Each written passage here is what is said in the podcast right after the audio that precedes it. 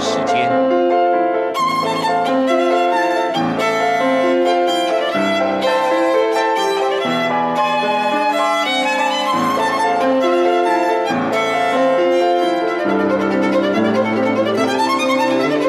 由天安门学生运动领袖王丹主讲。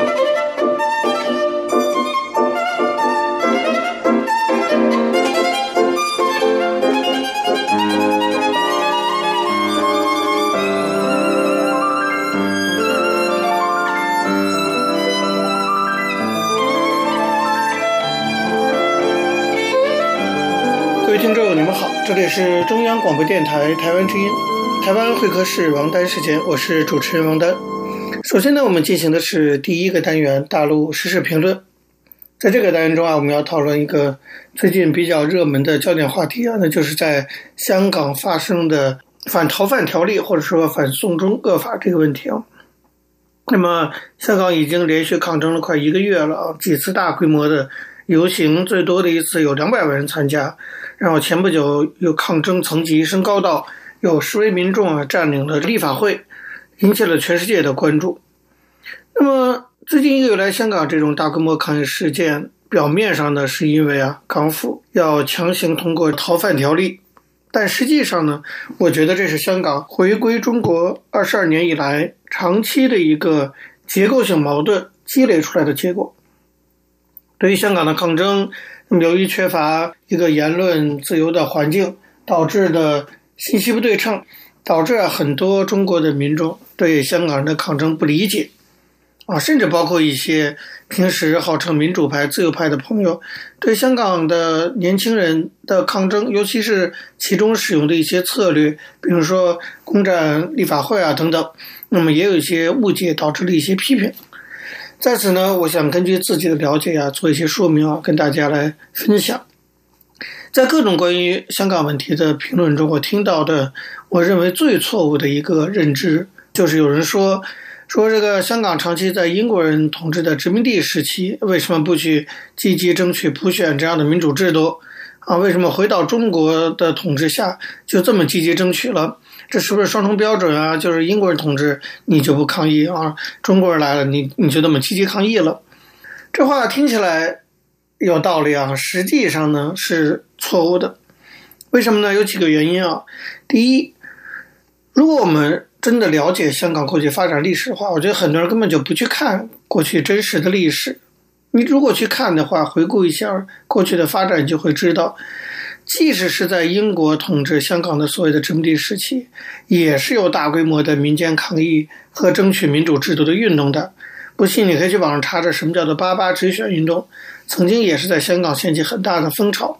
只不过说这样的事情呢，因为年代久远，大家就遗忘了。我们是一个容易遗忘的民族，不太记得历史。可是这样的历史，它确实曾经存在过。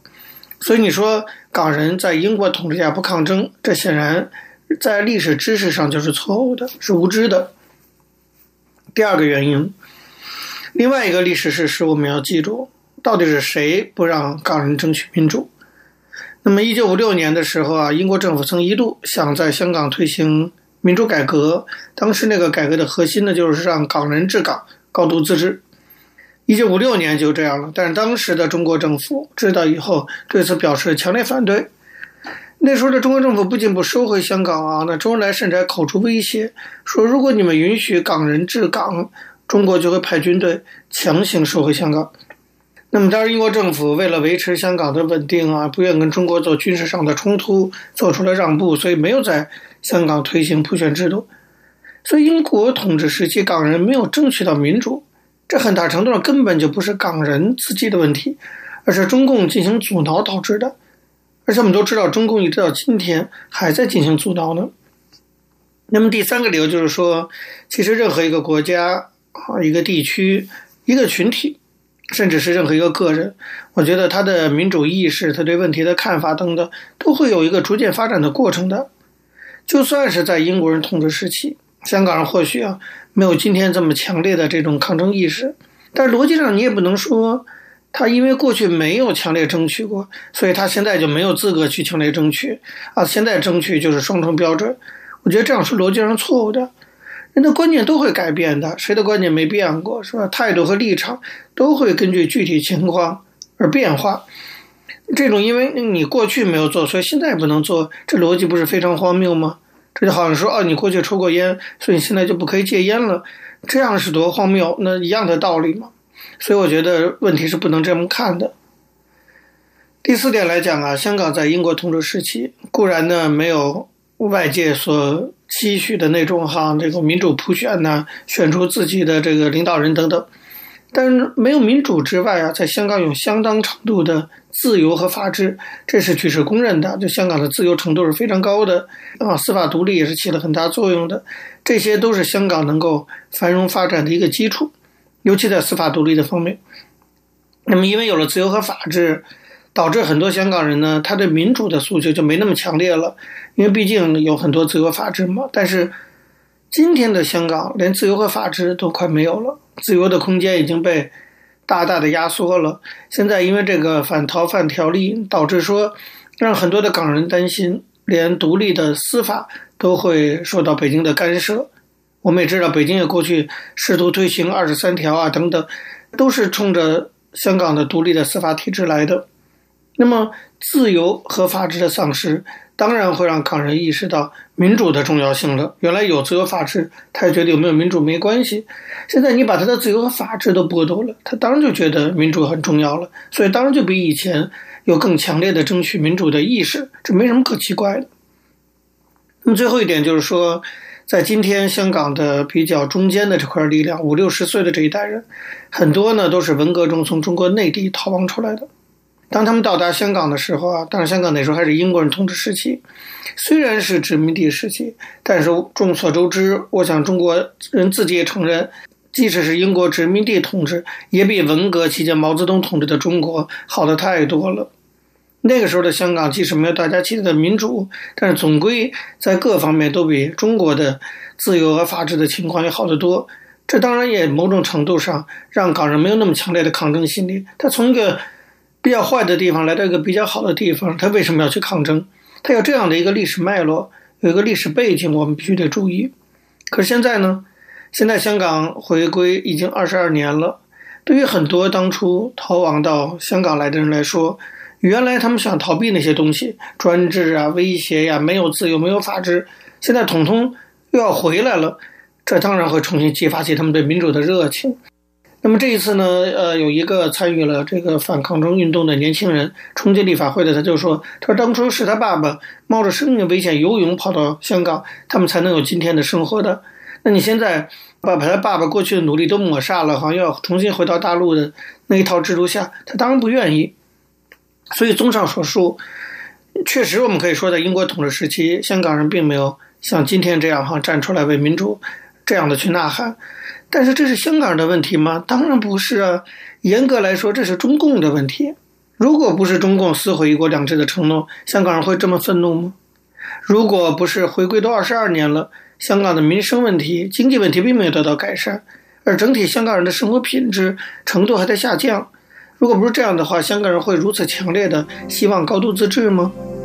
所以我希望国内有些朋友啊，包括海外有些人，对于香港问题能有更多深入的了解，而不是只是人云亦云，这样就不会产生这么多的误解，也不会导致这么多毫无根据的批评了。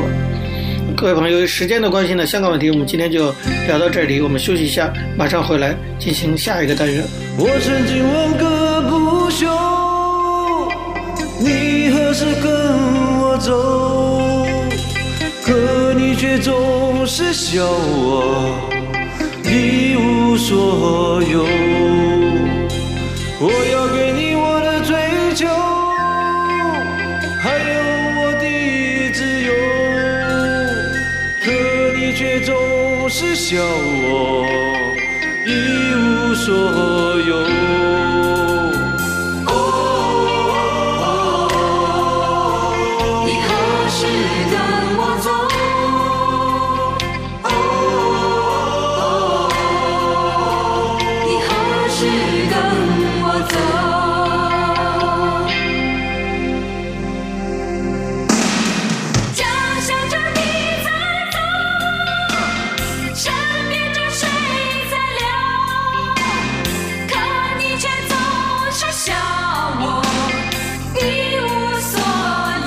听众，你们好，这里是中央广播电台台湾之音，台湾会客室王丹时间，我是主持人王丹。我们接下来进行的是历史回顾专栏，在这个专栏中呢，我们要根据一些当事人的口述历史，回顾一下中国改革开放以来走过的历程。我们根据的是欧阳松等主编的《改革开放口述史》一书。那么，延续上周的内容啊，我们继续介绍的是原。国家纪委主任陈建华关于九十年代初期实行宏观调控的情况的介绍。一九九三年四月，中国的国务院发出了一个通知，全名叫做《关于坚决制止乱集资和加强债券发行管理的通知》，这就是国务院一九九三年二十四号文件。这文件指出啊，许多地区部门和企事业单位。擅自利用发行债券等各种方式进行集资，利率高，涉及面广，发行量大，问题也相当严重。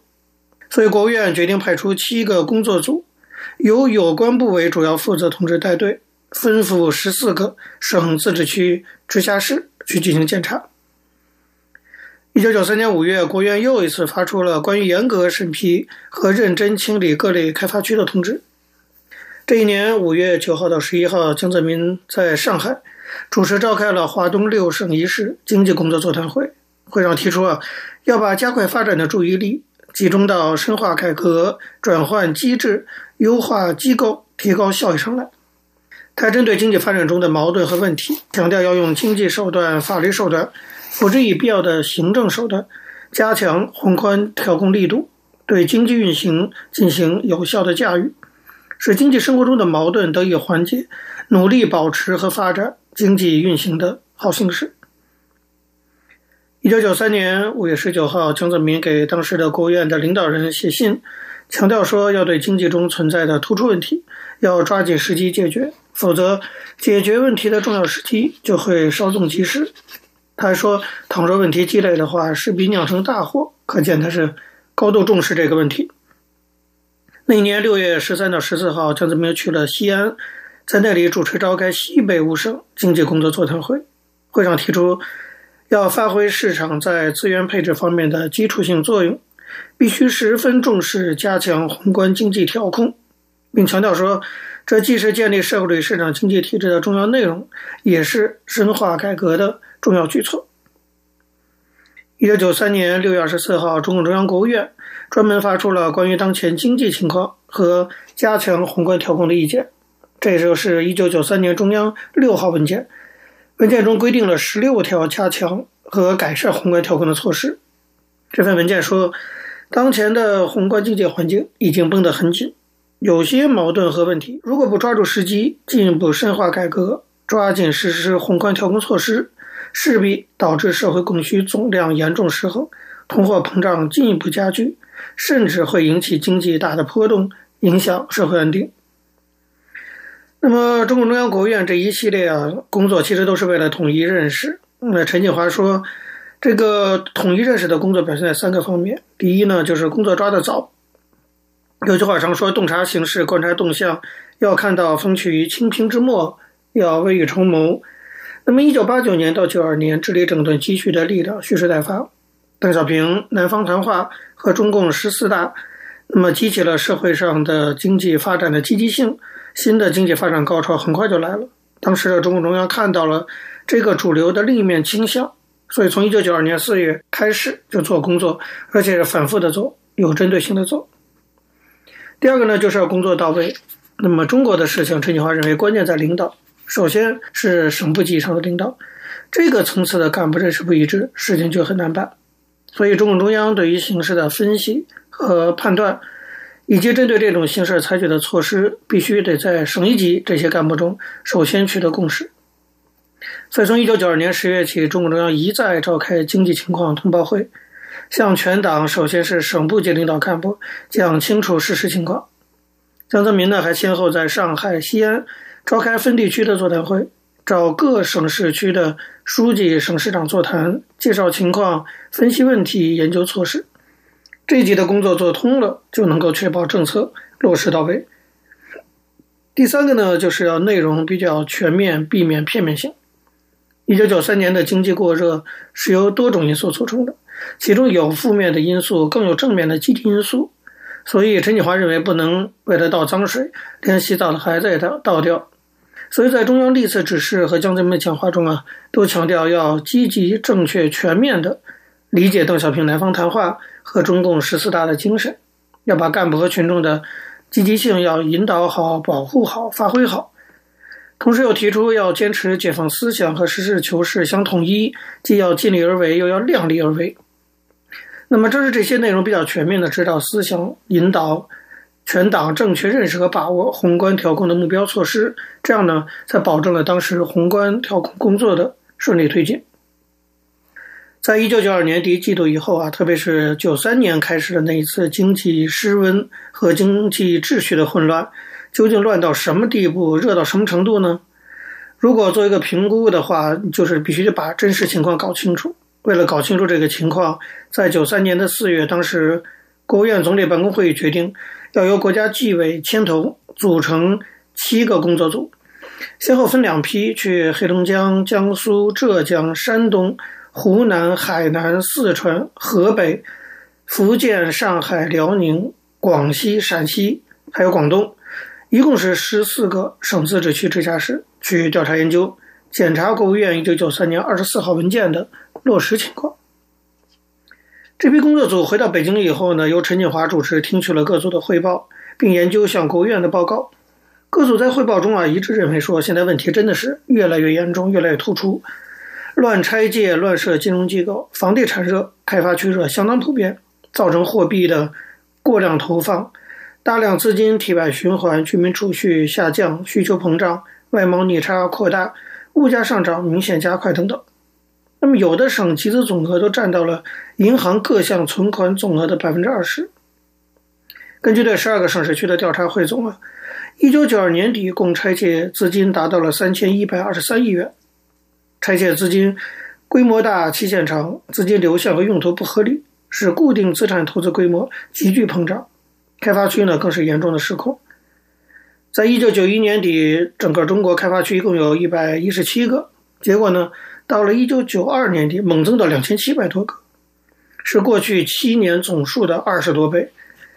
国家纪委把汇总的情况和研究的意见，在一九九三年五月二十五号，以《关于当前从严控制经济总量、严格进行宏观调控的政策措施建议》为题，给国务院打了报告。六月初，国务院总理办公会议听取了汇报，并进行了讨论。随后呢，国务院开会。由朱镕基主持研究有关具体措施。朱镕基在讨论结束的时候讲了十三条措施，要国家纪委再附议补充。那么陈锦华从会议讨论中感觉到啊，他讲的十三条意见不是会上即席讲的，而是早有调查研究，并且形成了一套比较完整的措施意见。特别是在金融和财政税收方面的意见，都已经有很强的针对性。那么这些金融措施体现了以经济手段为主。并且呢，为以后建立和完善宏观调控的小机制打下了一个基础。各位听众，这时间关系，讲到这里，我们休息一下，马上回来进行下一个单元。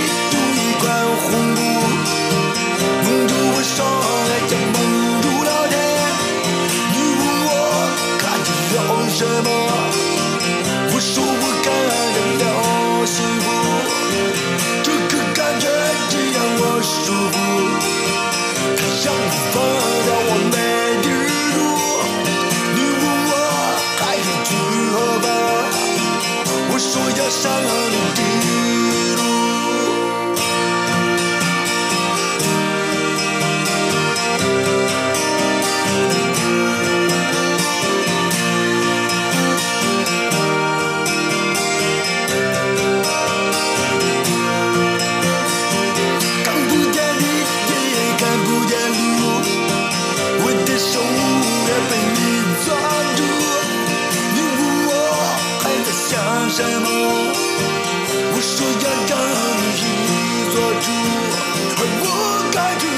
各位听众，你们好，这里是中央广播电台台湾之音，台湾会客室王丹时间，我是主持人王丹。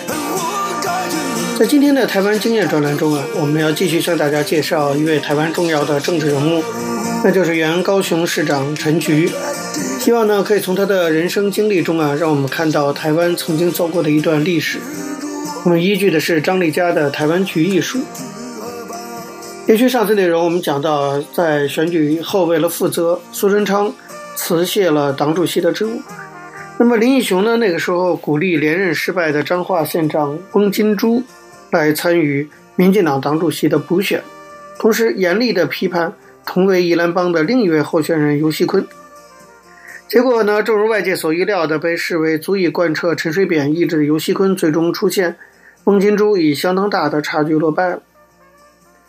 二零零六年的一月二十四号，林义雄透过电子邮件，把永卫民主国家主任为退出民主进步党告同志书及退党声明传给了各媒体，正式退出了民进党。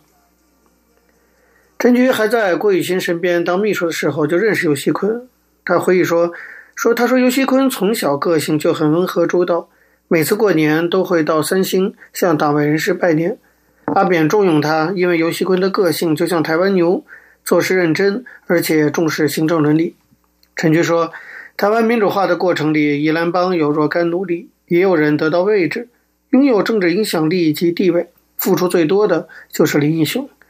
如今呢，他却成了最寂寞的人，因为他要保持他的原位。”选择人烟稀少、没有掌声的道路。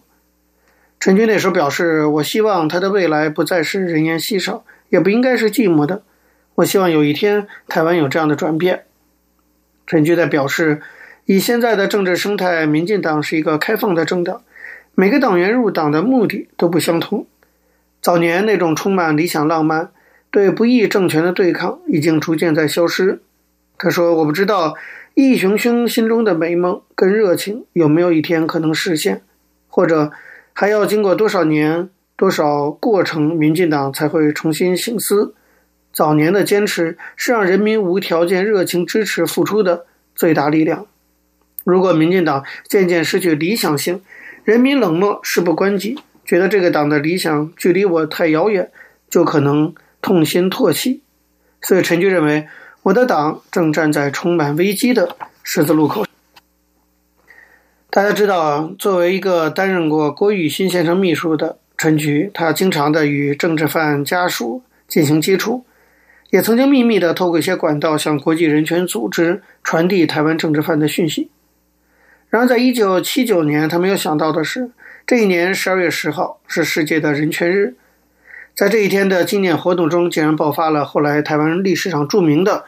美丽岛事件，事件以后，陈菊遭到逮捕，当时判了他十二年，结果他自己呢，也成了他当初曾经帮助过的政治犯，经历了六年又八十多天的黑牢生涯。陈菊回忆说：“亲情、爱情、友情，其实在坐牢的时候都是很遥远的，就在那个小小的房间里面，一年三百六十五天，一天二十四小时，一小时六十分钟。”所有的痛苦就只有自己承受，自己锻炼走出这些痛苦的勇敢和能力。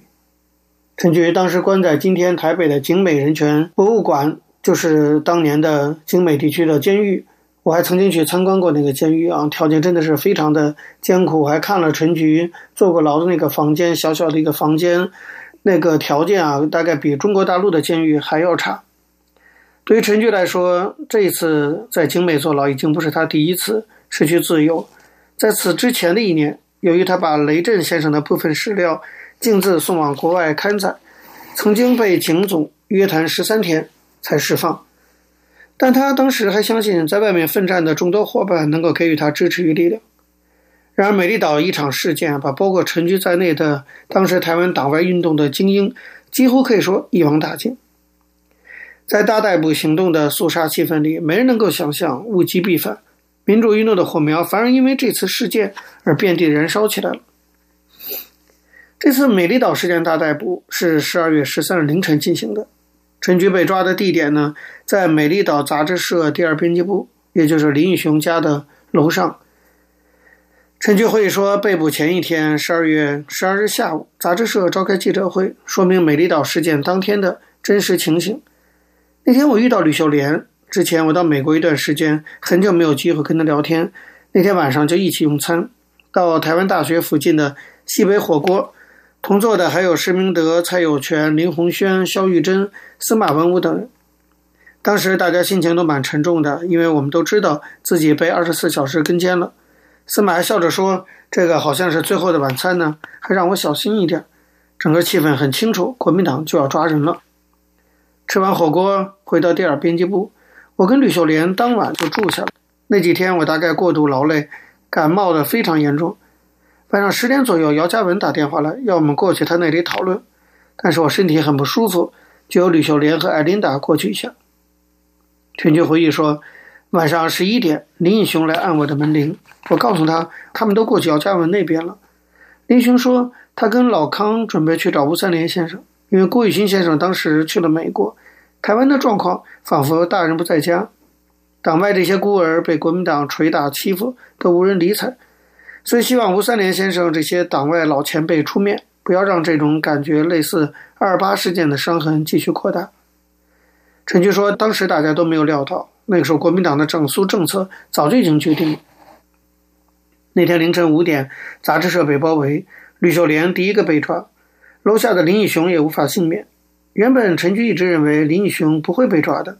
因为他很早就说十二月十日当天有事无法南下，所以我们没有安排他演讲。他跟人权日的活动其实没什么关系。不过十二月九号鼓山事件发生很大的冲突，姚国建、邱胜雄被打，气氛相当紧张。大家觉得党外公职都应该下去声援，所以林义雄临时决定跟老康一起下去。十号当天他都在台下，镇暴部队喷催泪瓦斯的时候，陈菊还跟林义雄一起站在台下。在被捕的时候，陈菊穿着睡衣呢。他回忆说，那个时候根本来不及回楼上换衣服，就穿着睡衣、拖鞋，双手反靠在后面，从信义路到新店的军法处一路上，我突然觉得台北的清晨如此宁静，街灯微弱，不知道自己何时才能够再看到这样的情景了。可能十年以后，也可能一去不复返。我不知道那是一个完全不可知的未来。陈菊说，这跟我之前被警总约谈不同。那次我很清楚的知道，有很多支持我的救援力量在外面。这次呢，我却看到，甚至连林义雄都被抓了。当时我就想，党外完蛋了。与美丽岛无关的林义雄都被抓了，可见这次整肃的规模。或许那个时刻，我有点绝望的感觉。除了自己可能被判被刑求，可能被判死刑，而且很担心台湾的民主运动又要从零开始。到了军法处看守所，手铐打开了。但所有的东西都被没收了。陈菊说，他们的举止很粗鲁，男生立刻被剃头，我那件睡衣上襟的扣子也被剪掉，大概是防止吞口的自杀。这是一种下马威，让你立刻知道自己从此是阶下囚了。我们分别被丢在房间里面，因为他们还在继续抓人，一批又一批，没有时间理会我们。陈菊回忆的就是在台湾民主运动发展史上非常非常有名的那一次美丽岛大逮捕事件。好，各位听众，由于节目时间的关系，今天的台湾会客室王丹时间到这边结束了。非常感谢您的收听。如果各位听众对我们的节目有任何的指教，可以写信到台湾台北市北安路五十五号王丹收，或者发电子邮件信箱到八九六四 @rti dot org dot tw 给我。我是王丹，下次同一时间再见。没有烟抽